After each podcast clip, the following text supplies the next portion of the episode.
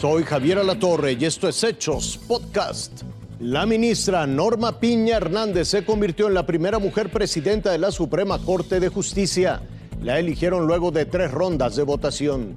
Dan prisión preventiva oficiosa al conductor que atropelló y mató a un vendedor de tamales en el Estado de México. Sí, protesto.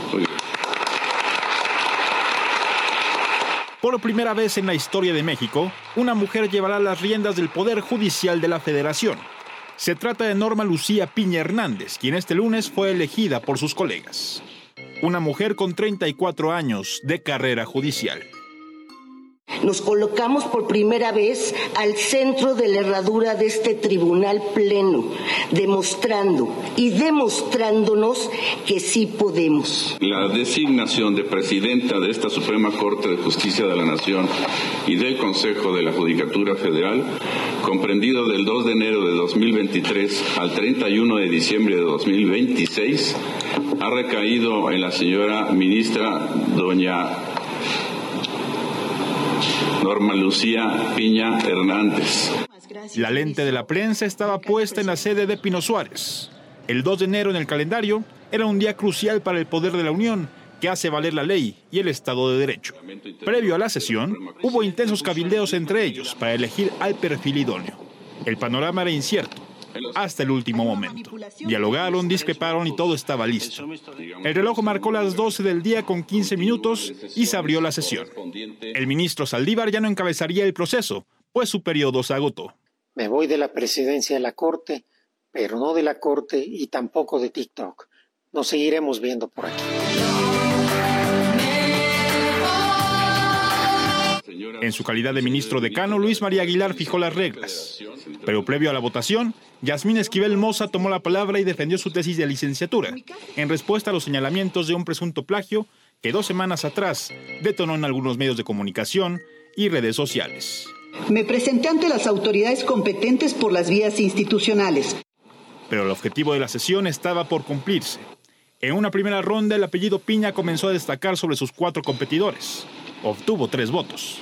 Para la segunda ronda, Norma Lucía Piña y Alfredo Gutiérrez fueron los punteros, quienes se convirtieron en finalistas. Quedaron descartados Yasmín Esquivel, Alberto Pérez Dayán y Javier Lainez. En una elección dividida de 6 a 5, y ya en tercera ronda, Piña Hernández ganó la contienda. Al ser la primera mujer que preside este máximo tribunal, represento también a las mujeres. A nuestro nombre les agradezco la congruencia a mis compañeras y compañeros. Notablemente emocionada, rindió protesta.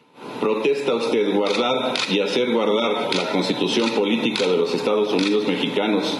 Sí, protesto. La presidenta tomó su sitial en el centro del pleno. Aún con voz entrecortada, su primer mensaje destacó la unidad, la equidad de género y la representación de la mujer. Bastaron unos segundos para que la presidenta asimilara el momento y terminó con esa voz firme que requerirá para los próximos cuatro años. Gracias.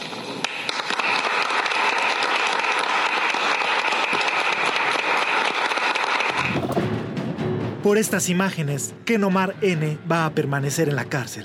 Es el hombre que el 24 de diciembre arrolló a Jorge Claudio cuando iba a vender sus tamales en Cuautitlán Izcalli.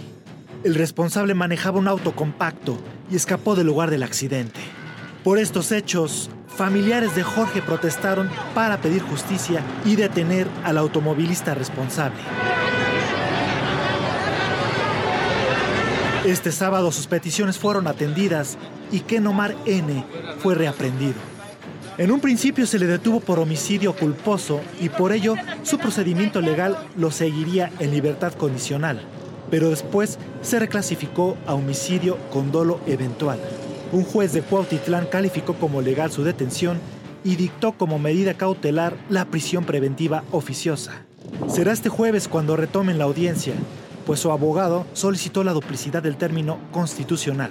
Hoy, el triciclo de Jorge Claudio es testigo del fatal accidente, accidente por el cual su familia exige todo el peso de la ley sobre el responsable. Con información de Daniel de Rosas, Fuerza Informativa Azteca.